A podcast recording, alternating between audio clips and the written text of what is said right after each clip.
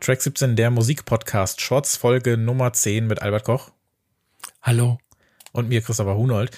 Wir haben uns gestern sehr spontan dazu entschlossen, äh, heute spontan einen kurzen Reaction-Podcast aufzuzeichnen, in dem wir die in den letzten ja, drei Tagen so veröffentlichten neuen Pitchfork 90er Listen durchgehen. Also die besten 250 Alben, nee, 150 Alben waren es und die besten 250 Songs. Äh, Pitchfork kennt ihr alle, eine der größten Musikwebseiten der Welt. Äh, zu Recht auch viel kritisiert, auch von mir. Aber der Einfluss der Seite ist ja nicht zu unterschätzen und relativ anlasslos, glaube ich, jetzt so, äh, so eine 90er Woche wieder ausgerufen und haben da eben ein paar Listen gepostet. Und dann habe ich mal gecheckt, das ist die, das ist natürlich nicht die erste Liste dieser Art. Äh, Pitchfork ist ja auch bekannt dafür, dass die mal mit ihren äh, Reviews oder mit ihren Listen oder so weiter ein bisschen spielen. Vor ein paar Jahren gab es auch diese Geschichte, dass sie äh, alte Rezensionen irgendwie abgedatet haben mit neuen Bewertungen und so weiter. Mhm. Und ähm, haben ja auch zwischendurch immer irgendwelche Dekadenlisten, die sie wieder updaten. Und ich habe mal geguckt, die letzte, die erste Liste dieser Art, die gab es natürlich Ende der 90er und dann wurde die tatsächlich schon 2003 einmal abgedatet. Also da gab es äh, wieder eine äh, Best-of-Alben-Liste. Äh, und jetzt ist das aber die erste seitdem, also seit 19 Jahren. Das ist eigentlich ganz gut, das mal zu vergleichen. Und die letzte Songliste, die hat es 2010 gegeben. Und die wurde jetzt eben zwölf Jahre später abgedatet. Und ich finde das eigentlich dann fast interessanter zu sehen, was hat sich da eigentlich geändert, warum kann sich da vielleicht was geändert haben und was Pitchfork so in Sachen Konsens und Kanonbildung so vorhat, weil sich das ja immer erst 10, 20 Jahre später herauskristallisiert, aber auch einfach, wie wir das so finden. Was war denn dein erster Eindruck, als du die Listen angeguckt hast? Ich finde die aktuellen Listen ziemlich kraut- und rübenhaft. Also, ähm, also ich habe mich natürlich zuerst gefragt, warum warum machen die jetzt eine 90er-Liste? Und ähm, ich glaube, dass der Hauptgrund schon irgendwie so populistisch ist, indem er einem seit Jahren behaupteten 90er Revival auf den Leim geht, das ja in Wahrheit gar kein Revival ist, sondern eher so 90er Jahre Nostalgie, die von den heute 40 bis 45-Jährigen befeuert wird, die halt mit feuchten Augen an ihre Jugend denken. Und die Chefredakteurin von Pitchfork hat ja im Editorial geschrieben, ähm, dass gute Musik es wert ist, immer wieder besprochen zu werden und ähm, dass sich halt der Blick darauf auch verändert im Laufe der Jahre. Da hat sie natürlich, äh, da hat sie natürlich recht, aber inhaltlich finde ich die Listen, die neuen schon mh, hm, nicht so toll wenn man solche Listen erstellt, also hier ist es ja auch so, dass irgendwie die äh, AutorInnen, ich weiß nicht genau, ob es da auch so ein Punktesystem gab oder gewählt haben oder haben ihre eigenen Listen eingebracht. Wir kennen, also das, das Prozedere selber ist jetzt nicht so ja. ganz bekannt, ne? Aber man kennt das ja so ein bisschen, ne? Und du warst ja, hast ja auch mal so ein bisschen verantwortlich gezeichnet für ja, so ja. Listenerstellung oder eine, ein Zusammenstellen von solchen Listen mit verschiedenen AutorInnen und so weiter. Da kann man natürlich Punkte vergeben, wie man möchte, aber jetzt mal, jetzt mal unter uns, ne? Es wird ja trotzdem immer so ein bisschen rumgeschoben, damit es auch gut aussieht, oder? Puh. Ich schließe es nicht aus. ich finde das übrigens total fein. Ich meine, wenn ich jetzt persönlich an irgendwelchen, also ich sag mal so, äh, ich mag Listen total gerne, ich erstelle auch Listen total gerne, ähm, so, so sinnlos und unnütz sie auch vielleicht sein mögen. Aber dann äh, bastel ich da ja auch so lange rum, bis, bis mir das so als Paket gefällt auf so eine Art und Weise, ne? Und ich kann das auch verstehen, wenn dann, wenn dann, ähm, wenn dann Pitchfork sowas macht, wenn denn jetzt zufälligerweise aufgrund irgendeines Punktesystems jetzt plötzlich eine Platte auf der Eins landet, äh, mit der man nicht hausieren gehen kann, dann wird es natürlich schwierig, ne? Also die hatten ja vor 19 Jahren, äh, mhm. okay, Computer war dann auf eins und jetzt ist es Loveless, ne? Die waren vorher auf Platz zwei. Also es ist natürlich alles auch wenig überraschend oder mutig etc. Aber wenn jetzt was, was ich, äh, keine Ahnung, äh, auf Platz eins gelandet wäre, ein Oteka-Album oder so, was ich mutig gefunden hätte, äh, dann hätten die das wahrscheinlich nicht so stehen lassen. Behaupte ich jetzt einfach mal so ganz, kann mir ja keiner das Gegenteil äh, beweisen. Und, ja, ich könnte mir das vorstellen, ja. Also mein, mein erster, Eindruck, ich habe ja auch zuerst die Songliste gesehen, die war zuerst online. Und ähm, da habe ich äh, erst mal gedacht, um Himmels Willen, ähm, ich finde ja schon Albenlisten, die von mehr als einem Menschen erstellt werden. Also nicht deine persönliche, nicht meine persönliche, sondern zum Beispiel, wenn eine Redaktion eine, eine Liste erstellt, finde ich das schon äh, problematisch, weil die Listen halt immer einen Kompromiss darstellen. Die, die bilden einen Durchschnitt ab, der so eigentlich gar nicht existiert. Und ähm, bei Songlisten finde ich es noch viel schlimmer, weil wenn man ein ganzes Jahrzehnt betrachtet, nicht von Tausenden Objekten, also Alben spricht, sondern von Zehntausenden Songs. Und da wählst du die 250 besten aus und entscheidest dann, dass ähm, Rhymes Like Dimes von MF Doom zwar besser ist als Rookie von Green Day, aber nicht so gut wie Schub von Salt and Pepper. Und ich glaube, da wird eigentlich schon der, der Irrsinn solcher Listen deutlich. Aber sind wir uns nicht einig, dass sowas doch total egal ist? Also Listen sollte man doch ohnehin, man sollte sie auf eine Art ernst nehmen, mit der man sie nicht ernst nimmt. Also ich weiß nicht, es sind ja immer so Gebilde, die mehr über die Leute, also das soll ja mehr über diejenigen aussagen, die so eine Liste erstellen und ob dann was jetzt auf Platz 114 ist im Vergleich zu Platz 119, das vergleicht ja keiner ernsthaft. Ne? Also zumindest ist das keine Form von Diskussion, die ich irgendwie zielführend finde, sondern dann würde man doch eigentlich als Gesamtpaket oder diesen Inhalt so nehmen. Ähm, natürlich ist das ein Popularitätskontest, natürlich ist das auch so ein bisschen, hm, selbst wenn man so eine Liste erstellt und man hat gar keine Genregrenzen oder sowas, ne? Also interessanter wäre es ja fast, wenn du jetzt zehn Listen abgibst für verschiedene Genres und dann musst du dich entscheiden, aber wenn du jetzt nur eine Top Ten abgibst, dann sagst du ja vielleicht, hm, natürlich müssen da zwei Rap-Alben rein, natürlich müssen da zwei Shoegaze-Alben rein, natürlich, weißt du, und dann landet man sowieso bei den, ähm, bei den üblichen Verdächtigen bis auf die paar äh, Liebhabergeschichten. Also das finde ich sowieso, glaube ich, nicht so schlimm einfach. Also das finde ich auch nicht das, ähm, was mich an sowas äh, dann total interessiert. Aber trotzdem finde ich, haben diese Listen sehr oft so ein, die funktionieren natürlich sehr ähnlich. Ne? Also du hast so, du hast halt eben diese Nummer sicher aus den großen Genres, du ergänzt das durch jede Menge Pop, weil zudem darf genau. man ja jetzt endlich stehen. Daran ist ja Pitchfork auch schuld. Ne? Das darf man ja jetzt. Jetzt darf endlich mal eine Mariah Carey auf Platz 1 sein. Das hätte man, wer hätte es eine Songliste 99 gegeben, wäre das natürlich nicht passiert. Definitiv nicht.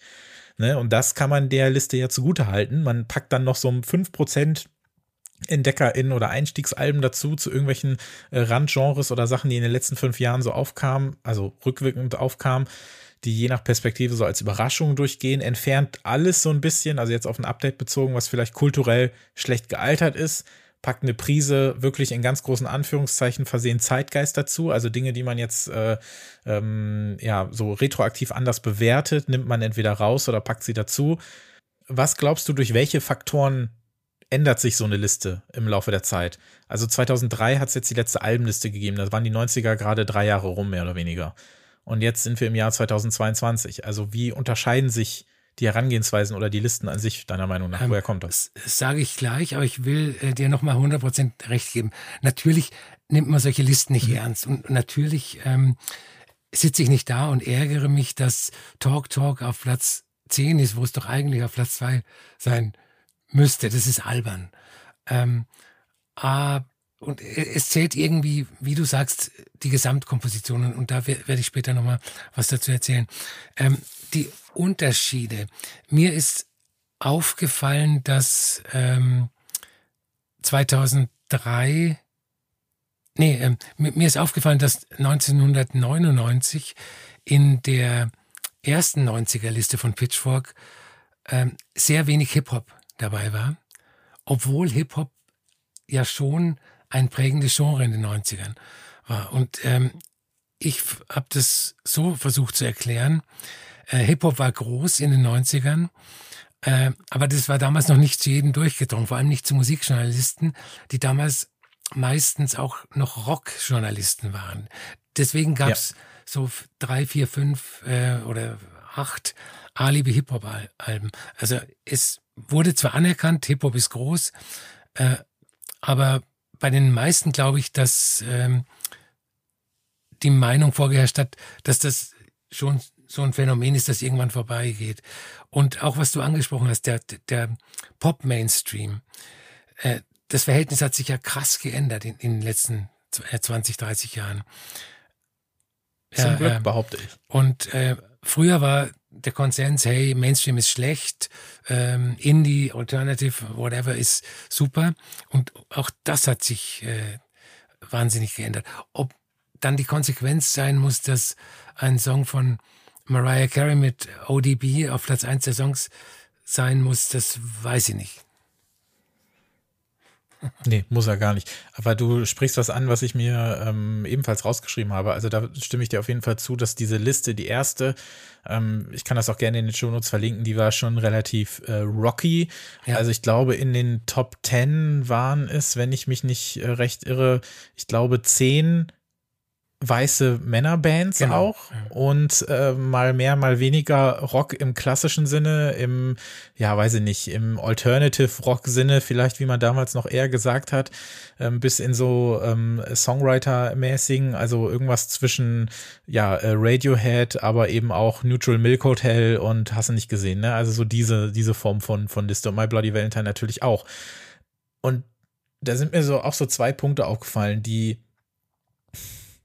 eigentlich müsste man ja sagen, wer 99 oder 2003 eine Liste erstellt hat, müsste ja, weil er näher dran gewesen ist und weil man diese Musik dann jeweils auch so mitbekommen hat, wie sie da war, müsste die ja eigentlich repräsentativer sein als eine heutige Liste, die so, ja, mehr so retrospektiv so ein neues Bild dieser Dekade zeichnet, das vielleicht gar nicht so gewesen ist, weil man sich diese 90er jetzt mit etwas Abstand so lieber zusammenbasteln würde, weil es einem so besser passt. Andererseits hast du ja auch völlig zu Recht gesagt, gerade die Pitchfork-Redaktion oder die Leute, die dafür geschrieben haben, auch das waren sehr, sehr viele Männer in den 20ern, 30ern, die sich natürlich von äh, Rockmusik umgeben haben und sich das natürlich auf sehr extreme Art und Weise in dieser Liste wiedergespiegelt hat. Nichtsdestotrotz waren auch damals ähm, auch ein paar äh, Techno-Alben dabei, es waren ein paar Rap-Alben dabei und es ging noch so ein bisschen in eine andere Richtung.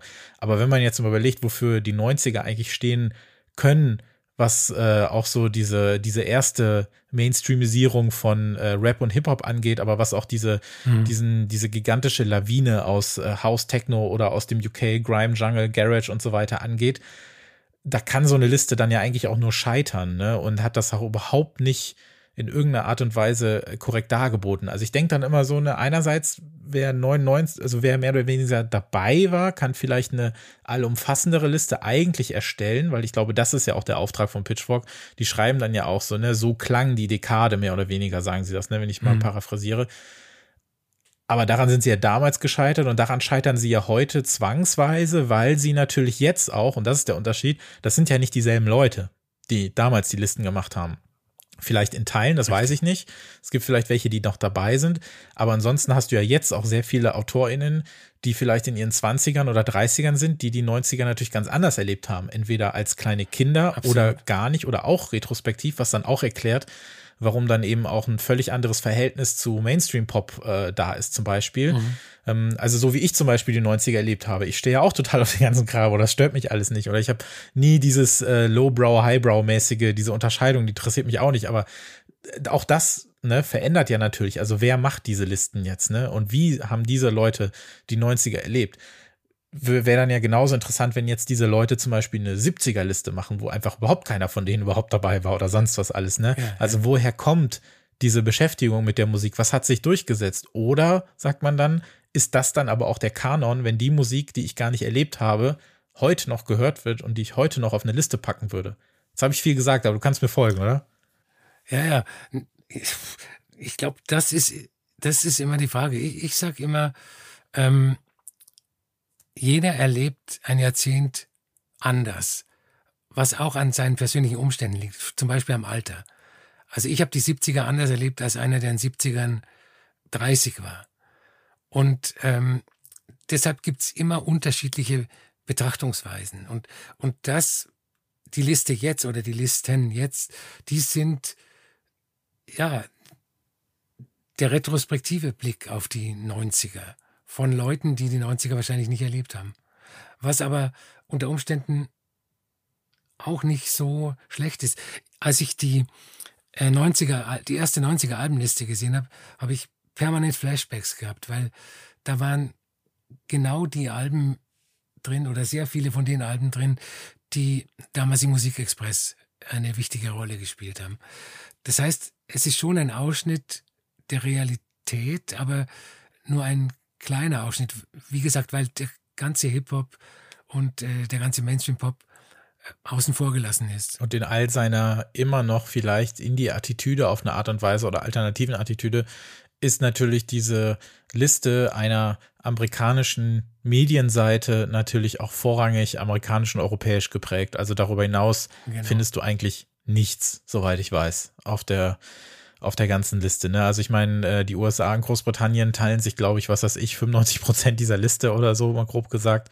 Und dann gibt's noch den, den kleinen Rest, Björk zum Beispiel oder so. Ne? Und die Cardigans. Dann, und die Cardigans, natürlich, ja. Aber trotzdem außerhalb Europas und äh, des amerikanischen Kontinents wirst du auf dieser Liste natürlich nicht viel finden. Spiegelt natürlich auf der anderen Seite sicherlich auch wieder, wie gewisse Generationen oder Leute oder auch Pitchfork-Leser in die 90er erlebt haben oder sie sich vorstellen.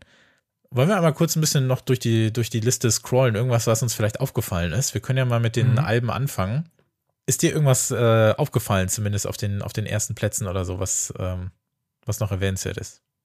Mir ist aufgefallen, dass in einer Beziehung äh, die erste und die neueste Liste ähm, relativ gleich ist. Und zwar was die eklatante Unterrepräsentation von elektronischer Musik betrifft.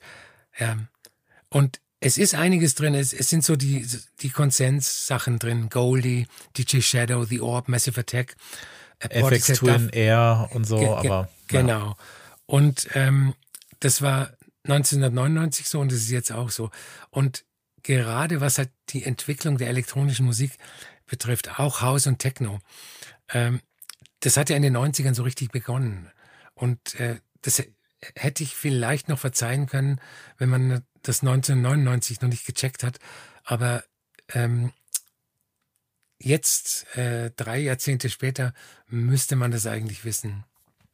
Ja, das merkt man aber auch an Pitchfork heute. Es gibt immer mal, es gibt natürlich immer wieder auch äh, Reviews, äh, die in diesen ähm, übergroßen Bereich der elektronischen Musik reinfallen, aber nichtsdestotrotz ist und bleibt das nicht äh, die Kernkompetenz ja. äh, der Seite, beziehungsweise ähm, der meisten AutorInnen oder so. Ansonsten ist das halt so, ja, so diese, das ist ja auch gar nicht negativ, weil die Platten mag ich ja auch in großen, äh, in großen Teilen, aber diese 90er Warp Best of, ne, so Boards of Canada und so weiter, was da alles noch mit rum äh, mit rumschwirrt oder so und ob das dann somit die beste äh, ja, Elektroplatte aus dieser Dekade ist. Ich glaube, die bestplatzierte, wenn man es jetzt mal streng nimmt, wenn ich jetzt sowas wie Björk mal nicht zähle, wäre dann sogar Daft Punk, Homework. Und ob das auf Platz äh, 13 äh, liegend, also wäre bei mir auf keinen Fall auf Platz 13, so, so sehr ich das auch schätze, ja auch aus nostalgischen Gründen. Aber ich weiß nicht, ob Homework, wenn es auch darum geht, so ein bisschen zu zeigen, wie klangen die 90er und dann im Bereich der elektronischen Musik dann Homework äh, vor allem vor allen anderen auch zu stellen, finde ich schon ein bisschen äh, gewagt, oder? Ja, ja. Also Homework ist ein ganz, ganz wichtiges Album, weil, weil das, äh, das ist ja noch äh, pure Hausmusik quasi, also French House.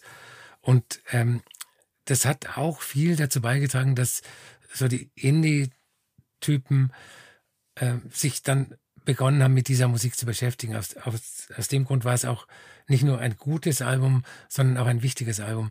Aber es gibt halt Dutzende von, von ja, interessanteren Alben, sage ja. ich mal. In den Top 50 der Alben übrigens ansonsten nur die schon zwei erwähnte, nämlich FX Twin und Boards of Canada. Das sind äh, also mit Daft Punk, das sind die drei einzigen Alben, wenn man grob jetzt mal den Bereich elektronische Musik äh, aufmacht, dann sind das die drei einzigen Alben in den Top 50. Also es ist schon bemerkenswert. Also es ist definitiv so, dass da äh, dass es da einiges an Versäumnissen gibt und auch danach geht's direkt nochmal mit Apex Twin weiter. Also naja, kann man so oder so sehen. Nichtsdestotrotz äh, kann so eine Liste natürlich immer schlechter und immer besser sein und darum geht's nicht. Und es ist sicherlich äh, dann auch interessant, sich nochmal durchzuhören, aber auch so diese, ja, diese, Heiligsprechung möchte ich es fast nicht nennen, aber dass dann auch so jemand wie DMX plötzlich irgendwie auf Platz 79 landet. Ey, nee, auf keinen Fall. Also da sind, da sind wirklich sehr, sehr, sehr merkwürdige Entscheidungen drin. Aber wie du auch schon, oder ne, haben wir ja vorhin schon gesagt, jetzt über eine einzelne Position an sich äh, zu sprechen, bringt nicht so viel. Aber äh, wenn man dann nochmal in die Vergleiche geht, also sowas wie OK Computer ist auf die 3 gefallen von der 1 und Loveless ist von 2 auf 1 geklettert. Ähm, aber zum Beispiel, weißt du, was auf Platz 3 war äh, 2003? Hm, nein. Ähm, auf Platz 3 war damals äh, The Soft Bulletin von The Flaming Lips. Ah. Die Flaming Lips kann man ja schon sagen, ist ja jetzt eine Band, die nicht wirklich stattfindet oder irgendwie ja. besprochen wird oder sonst was alles. Und alleine dieser, dieser Mangel an Relevanz äh, sorgt meiner Meinung nach schon dafür, dass die Platte von Platz 3 auf 99 äh, ab, Mola Adebisi hat in den Viva Top 100 immer gesagt, abgeschmiert, wenn, äh, wenn ein Song äh, aus den Top 10 geflogen ist oder so. Schmiert diese Woche ab von Platz 6 auf 13. Und ähm, ich finde, daran sieht man ganz gut, ähm, was so dieses äh, Relevanzthema aussagt, weil warum sollte ja. sonst so eine Platte 96 Plätze äh, nach unten äh, purzeln auf die äh, 99? Hat dich denn irgendwas positiv überrascht, dass irgendwas aufgetaucht ist, von dem du gar nicht gedacht hättest, äh, dass sich sowas in so einer Liste wiederfinden würde? Ja, und zwar ähm, bei den Songs war das, war das, glaube ich. Ähm, da war ein, ein Track von Isolé. Mhm. Mhm. Äh, deutscher ähm, Elektronikkünstler. Und, und das ähm, hat mich sehr überrascht, weil ich, also ich, ich, weiß nicht, ob das ein Hit war, aber er muss zumindest so bekannt gewesen sein, ähm, dass Pitchfork mhm. ihn in die Liste aufgenommen hat. Das hat mich überrascht, dass unter den Konsens-Elektronik-Acts, die da drin sind, äh, Isolé stattfindet. Das Hätte ich nicht gedacht. Da kann sich dann auch eine sowieso äh, 100 äh, Plätze weiter ausgebaute äh, Songliste sicher auch ein bisschen mehr trauen, wenn gleich dann ähm, bei allem Respekt aber sowas wie Four Non Blondes WhatsApp auf Platz 212, das ist natürlich wirklich, das ist natürlich wirklich frech. Aber nichtsdestotrotz äh, halte ich die Songliste für interessanter als die, ähm, als die Albenliste, weil da natürlich dann auch andere Sachen äh, bestehen können. Wenn zum Beispiel sowas wie Tell Me von Groove Theory, das ist einer meiner liebsten so 90s R&B Songs. Das Album ist so ein bisschen mittelmäßig, aber der Song sticht auf jeden Fall heraus und dass sowas dann auch mal Platz haben kann. Oder dass dann eben auch Sachen, die natürlich eben nichts mit Alben zu tun haben, da dann auch ein bisschen äh, glänzen können. Ähm, das ist dann schon soweit in Ordnung. Und man sagt ja immer, ne, wenn, wenn gemeckert wird, dann soll man es ja besser machen. Sollen wir das einfach machen? Ja, super Idee. das machen wir. Allerdings wird es noch ein bisschen dauern, denn ähm, wir haben tatsächlich unsere äh, Feature-Folgen ja bis einschließlich Januar schon durchgeplant, aber danach ähm, werden Albert und ich ähm, zwei Feature-Folgen machen, würde ich sagen. Wir machen eine mit den äh, Songs und eine mit den Alben und bauen uns eine eigene Liste zusammen und sprechen mal darüber. Und dann gibt es sicherlich auch genug Grund, äh, uns äh, anzugreifen und äh, auseinanderzureißen und sonst was. Und da finde ich es eben auch gerade bei den 90ern finde ich es eben interessant, weil die haben wir nur wirklich komplett anders erlebt. Wir haben, werden mhm. sicherlich viele Überschneidungen haben bei manchen Sachen, aber viele dieser Dinge habe ich dann erst in den Nullerjahren kennengelernt und war halt einfach nicht dabei. Gleichzeitig sind bei mir vielleicht einige Dinge aus den Nullern übrig geblieben, äh, für die du in den 90ern einfach schon zu cool warst. Also müssen wir mal gucken. Aber das werden wir machen äh, Anfang nächsten Jahres. Da wird es auf jeden Fall äh, Features geben zu unseren 90ern. Schreibt uns dann gerne an info@track17podcast.de oder an track17podcast auf Instagram und Twitter, was ihr von diesen Listen haltet, was ihr daran problematisch findet oder was ihr daran gut findet und äh, wie sehr euch überhaupt Listen interessieren. Äh, wir werden auf jeden Fall spätestens im Dezember mit äh, unseren äh, Jahresendlisten auf jeden Fall wieder kommen. Da freue ich mich sehr drauf. Und ansonsten hören wir uns äh, nächste Woche mit der nächsten regulären Folge wieder. Das ist unsere Review-Folge 40 mittlerweile. Und falls ihr sie verpasst haben solltet, äh, vor einer Woche erschien das Feature Nummer 28. Da war Christopher Cornels zu Gast bei mir und wir haben so eine Art äh, Sequel-Folge zu diesem, warum Leute über 30 keine neue Musik mehr hören, Fragezeichen, ähm, aufgenommen, die aber mit einem bisschen anderem Schwerpunkt auf jeden Fall. Also hört da mal rein, da gibt es auf jeden Fall einiges an Themen, die wir vorher so noch nicht besprochen haben. Also vielen Dank fürs Zuhören. Dankeschön, Albert. Sehr gerne. Und dann bis nächste Woche. Tschüss.